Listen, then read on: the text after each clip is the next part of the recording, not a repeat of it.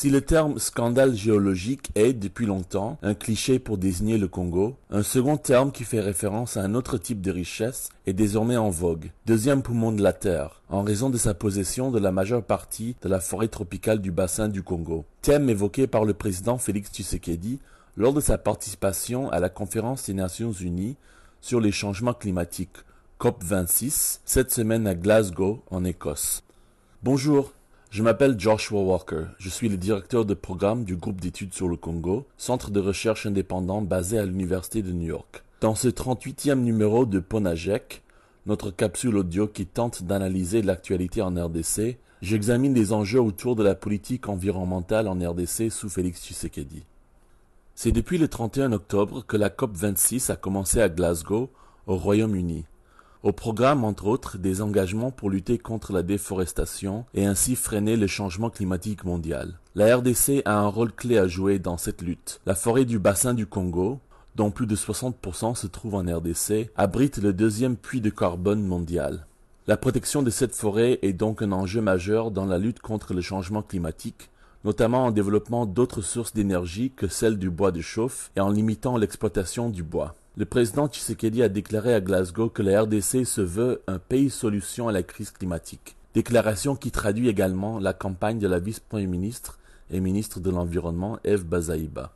Depuis le mois de juillet, en effet, le gouvernement congolais a annoncé une série de décisions concernant l'environnement, dont certaines semblent fournir une protection de l'environnement et d'autres, comme la levée du moratoire instauré depuis 2002 en matière d'octroi des titres d'exploitation forestière, sont plus ambigus.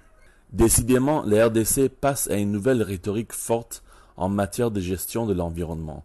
Quelques jours avant le début de la COP 26, le président Tshisekedi a annoncé un audit de tous les contrats d'exploitation forestière en vigueur. Pourquoi toute cette activité?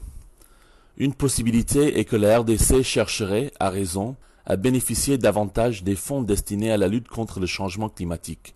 Le président Tshisekedi, comme d'autres chefs d'État africains, n'a cessé de répéter à Glasgow que l'Afrique a besoin que les pays riches honorent leurs promesses, établies en 2009, de donner 100 milliards de dollars par an au continent pour la lutte contre le changement climatique. Pour le moment, la RDC n'a reçu que 175 millions de dollars depuis 2012 pour son Fonds national pour la réduction des émissions de déforestation et de la dégradation des forêts, RED+, mais dont les détails des dépenses sont peu connus. Plus récemment, un ensemble de pays bailleurs de fonds ont promis 1,5 milliard de dollars entre 2021 et 2025 pour la protection des forêts du bassin du Congo. La RDC se positionne plus explicitement donc comme un pays solution dans deux sens, à la fois comme la source principale de minerais, principalement le cobalt, qui serviront à la réduction des émissions de gaz à effet de serre à travers la production par exemple des véhicules électriques, comme l'un des garants des grandes forêts mondiales. Et avec cette solution vient l'argent. C'est une position enviable pour le Congo, mais elle soulève des questions. Premièrement, comment garantir que de futurs fonds pour lutter contre le changement climatique en RDC seront gérés de façon transparente?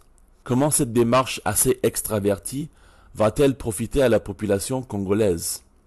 Deuxièmement, comment l'accent mis par le gouvernement sur le rôle de la RDC dans la lutte mondiale contre le changement climatique protégera-t-elle concrètement les Congolais contre les effets du changement climatique? Comme l'indique un article récent publié par Richard Marcantonio de l'Université Notre-Dame et ses collaborateurs, la RDC est l'un des pays les plus vulnérables au monde aux effets connexes du changement climatique et de la pollution toxique.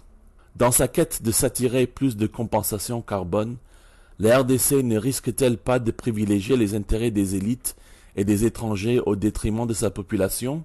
En attendant la suite, vous pouvez recevoir Ponajek chaque vendredi sur votre téléphone en rejoignant notre fil WhatsApp. Envoyez GEC, G-E-C, au plus 243 894 110 542. À très vite